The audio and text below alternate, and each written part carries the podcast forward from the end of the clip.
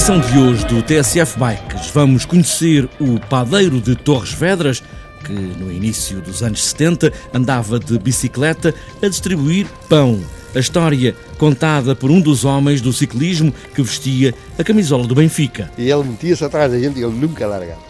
E a gente dizia assim, vem aqui este gajo, este padeiro, perde o fundo todo o caminho, e a malta gozava com ele. António Martins volta ao TSF Bikes para falar no padeiro de Torres Vedras e da sua própria história, ele que é uma das glórias do ciclismo português. E ainda, para este sábado, a Ignite Bicicletas de Lisboa faz o convite para falar e ouvir e contar histórias sobre bicicletas em Lisboa, 20 oradores 20 slides a correrem e 5 minutos em palco é o desafio. Luís Osório é aqui uma dessas vozes. O nosso objetivo é inspirar. É inspirar a tomar a decisão de pegar numa bicicleta e fazer-se à estrada e andar em Lisboa porque é possível e não só é possível como é agradável. Ignite, uma ideia para dar chama a ideias, neste caso, acender a vontade de utilizar mais vezes a bicicleta em Lisboa. E na oficina de José Nicolau, hoje paramos na parte mais importante da bicicleta, a que dá estrutura a tudo,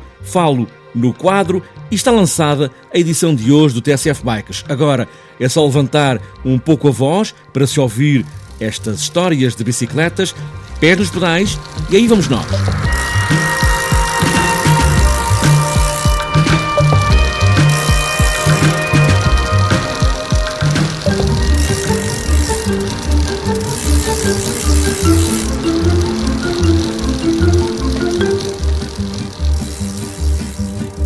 Quand on partait de bon matin, quand on partait sur les chemins, à biciclette.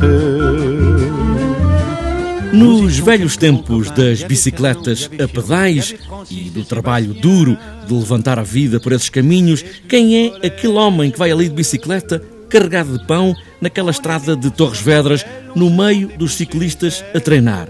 António Martins é, era um desses ciclistas a percorrer as estradas no treino para a equipa de ciclismo do Benfica e passa agora essas memórias como um filme de uma vida onde este padeiro de Torres Vedras é agora uma das figuras maiores do ciclismo. Eu lembro-me da gente ir treinar, eu acho que era amador uh, sénior já, e a gente ia treinar ali para o lado de Torres Vedras e lembro-me do Agostinho ainda ir com, com a bicicleta, com os cestos do pão. E ele metia-se atrás da gente e ele nunca largava.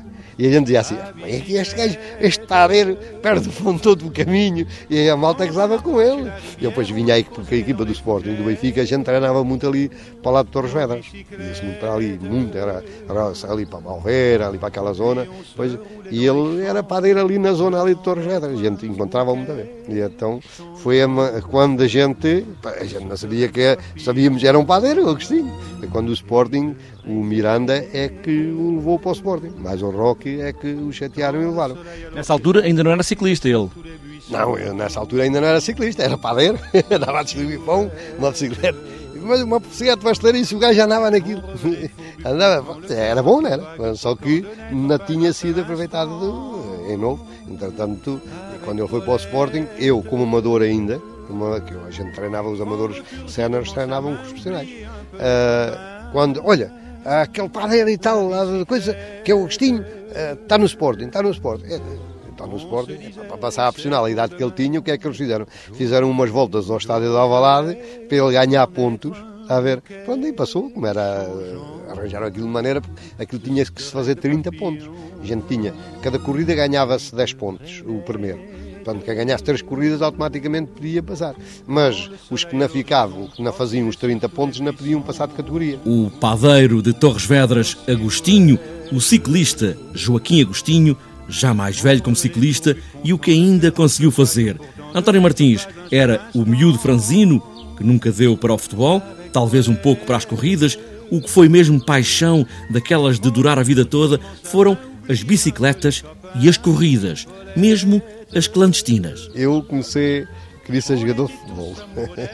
É, aqui no Estrela Oriquense, no Rapazite, gente dos Júniors, e a gente comecei para lá. Mas como eu não tinha habilidade nenhuma para a bola, eles nunca me punham a jogar. E ficava sempre, nem, nem, às vezes nem para o banquinho. Pronto. Mas depois comecei com a mania de correr a pé.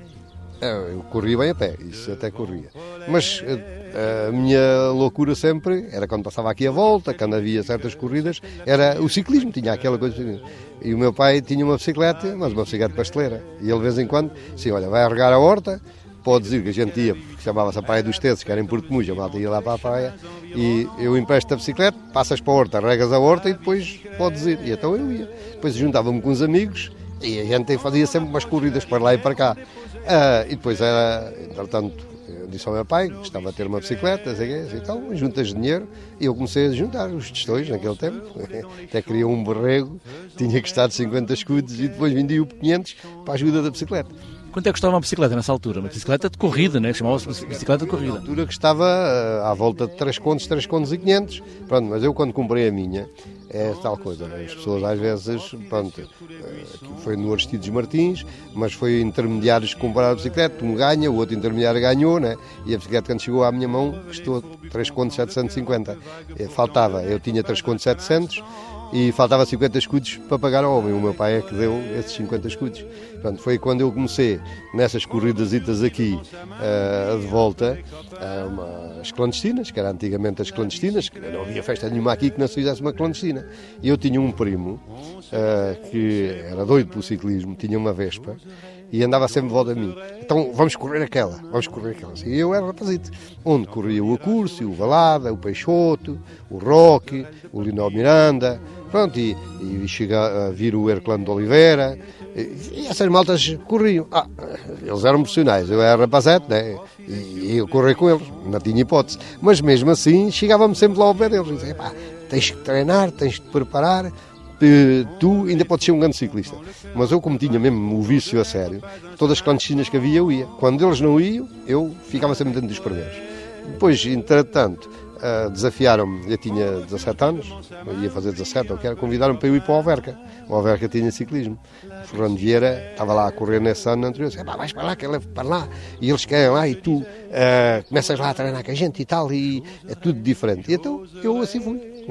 fui para lá para o Alverca, Portanto, e corri lá um ano no Alverca, mas só com o Alverca, quando chegou ao meio, não havia dinheiro.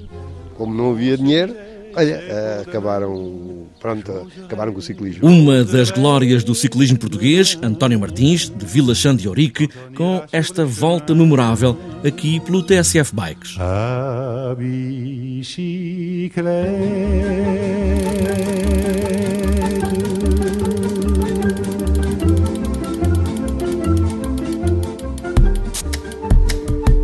Ignite Portugal é uma ideia que percorre o mundo a dar ignição a pessoas para que se juntem para falarem de coisas que as unem. Começou por ser apenas tecnologia, mas já se estende a muitas outras ideias. Neste caso, das bicicletas de Lisboa, este grupo de pessoas juntou-se para juntar ainda mais pessoas para falarem de bicicletas. No TSF Bike juntei Luís Osório e Miguel Rosa para explicarem o que é que vai acontecer sábado no Museu do Design e da Moda em Lisboa. Começa por falar Luís Osório. Há um livro, o Bicycle Diaries, do David Byrne, que conta a experiência dele usar a bicicleta numa série de cidades no mundo. E termina com uma apresentação em Nova York, uma espécie de um Ignite bicicletas, mas feito pelo David Byrne, sem se chamar Ignite, e sobre as bicicletas a utilização da bicicleta na cidade. Estas duas coisas juntas, o nosso conhecimento prévio do Ignite e a leitura que algumas das pessoas que estão a organizar isto, este evento, fizeram esta ligação e achámos que uh, vamos juntar um grupo de amigos, não temos nada a ver com bicicletas, não somos, não trabalhamos em nenhuma loja de bicicletas, não temos nenhum negócio à volta da bicicleta, mas todos temos interesse em promover a bicicleta e o uso da bicicleta na cidade somos todos de Lisboa e, portanto, decidimos falar com as pessoas do Ignite, que se mostraram receptivas e que nos guiaram até ao ponto de conseguirmos fazer acontecer o Ignite Bicicletas de Lisboa. Aqui no vosso evento são eh, 15 oradores e 20 slides para 5 minutos em palco. Isto quer dizer que são pessoas que vão falar sobre a sua própria utilização ou pessoas que estão ligadas ao meio. É de tudo um pouco. Hum, portanto, o objetivo do Ignite, no fundo, eh, é, é sempre hum, transmitir experiências de pessoas, ideias, coisas que no fundo vão fazer levantar as opiniões das pessoas sobre todo tipo de ideias, quer dizer, e no fundo as pessoas vão conseguir perceber melhor todas as potencialidades, eh, todo o tipo de experiências, vivências que as pessoas, no fundo, que estão a utilizar neste momento a bicicleta em Lisboa, podem partilhar e podem apresentar. Há pessoas desde que estão a fazer das bicicletas o seu trabalho, eh, há projetos inovadores, empreendedorismo, desde as pessoas que trocaram o carro pela bicicleta, que passaram a levar os filhos à escola todos os dias, até mesmo do ponto de vista de saúde deixaram os ginásios e passaram a circular de bicicleta. Portanto, há de tudo um pouco. Há pessoas que até provêm de instituições e, portanto, estão a falar também de uma forma mais institucional sobre, digamos, todas as potencialidades que a bicicleta apresenta. Há pessoas que estão a apresentar ideias inovadoras. Portanto, digamos, há tudo um pouco. Para quem estiver a ouvir no domingo, já sabe que tudo aconteceu ontem, mas fica a saber que estas palavras foram soltas sobre a roda livre das bicicletas. Na oficina de José Nicolau, hoje vamos espreitar mais de perto uma das peças fundamentais a que liga tudo e que dá a estrutura à bicicleta, dos mais pesados aos mais leves, os quadros das bicicletas têm mudado muito ao longo destes anos e muitos são verdadeiras obras de arte. Não falando do BTT, falando das origens, porque o BTT é, um, é muito recente, e eram os quadros que eram de ferro, de aço, depois começou a aparecer o cromo, o mobilidérnio, misturas com zinco, faziam quadros confortáveis, claro que, mas pesados, e, e, claro que eles andaram sempre à procura, começa a aparecer o alumínio, mas o alumínio não é tão confortável, para reparar quadros, porque ainda se reparava quadros, era um problema, porque os primeiros quadros não eram soldados, eram uh, colados, eram atarrochados. Começa a aparecer os quadros de alumínio soldados, é uma mais-valia, mas continua-se com um pouco de. O conforto do utilizador não era tão bom como os quadros de aço, só que ganhava o peso, e o peso na bicicleta é sempre, e penso que vai ser sempre o, o, a primazia na, na, escolha, até que uh, aparece o carbono, uh, antes disso também apareceu o titânio, mas o titânio, o preço não, não justifica uh, e não conseguiram baixar preço e fazer quadros com, com preços competitivos, porque é o quadro mais, mais confortável, durabilidade é o quadro titânio, só que o preço uh, está fora de questão e não se vê uh, com, muita, com muita assiduidade esses quadros.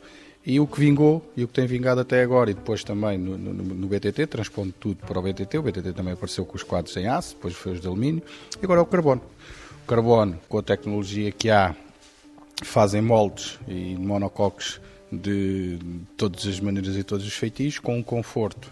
E isso é que venceu o conforto aliado também ao preço, porque o carbono absorve as vibrações da estrada e faz com que a pessoa, depois de dar a sua voltinha, não se sinta tão partido como nós costumamos dizer, em termos de braços, em termos de costas, eh, de ombros, de tudo, de um quadro de alumínio e um quadro de, de, de carbono. Absorve muito uh, as vibrações da estrada. Há diferenças de preços? Há, muita, é muito, mas a pessoa que pode uh, opta sempre pelo quadro de carbono que uh, tem logo a garantia do conforto. A oficina de José Nicolau, hoje demos uma volta nesta parte estruturante que é o quadro das bicicletas.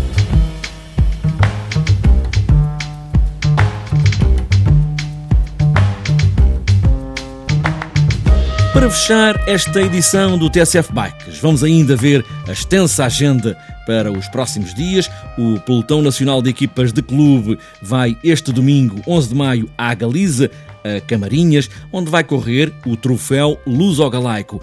Os veteranos também correm no domingo o Campeonato Nacional Master em Almodóvar.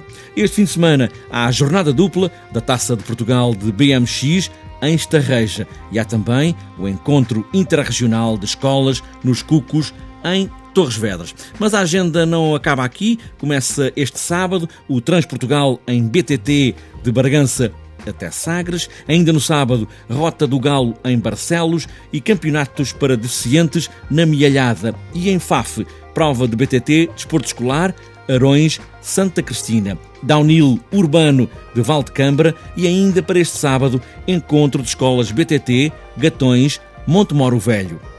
No domingo está marcada, e já que estamos a falar de Joaquim Agostinho nesta edição, está marcada a primeira maratona Joaquim Agostinho em Torres Vedras e ainda para domingo o quarto passeio BTT por Terras de Mursa, segundo trilhos dos carreteiros em Roriz, Santo Tirso, segundo raio de BTT Terras da Maia, no Castelo da Maia, e ainda para domingo, o troféu BTT de Évora, no Monte do Trigo, e em Castro Verde, também para domingo, o 23º passeio de cicloturismo. Segunda maratona Nascente do Lis, em Cortes, Leiria, décimo passeio de cicloturismo Magriços de Hermesinde, em Hermesinde, segunda maratona BTT Cidade de Coimbra, Taça Regional do Centro, em Coimbra, quinta BTT Rota das Bolas, em Mugadouro, 12 Circuito da Palmeira, Prémio Peixoto Alves, Palmeira, Braga. Ainda, e para fechar esta extensa lista, Maratona do Trilho Perdido, Taça Regional de Santarém, na OTA, 14 XCO Gondar Jovem, Taça Manuela Abreu, Campeonato do Minho, Guimarães e segunda prova do Campeonato Regional da Madeira de Downhill, em Cabo Girão.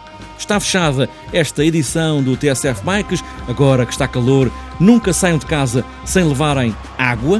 É fundamental, mesmo para ir para o trabalho. E boas voltas!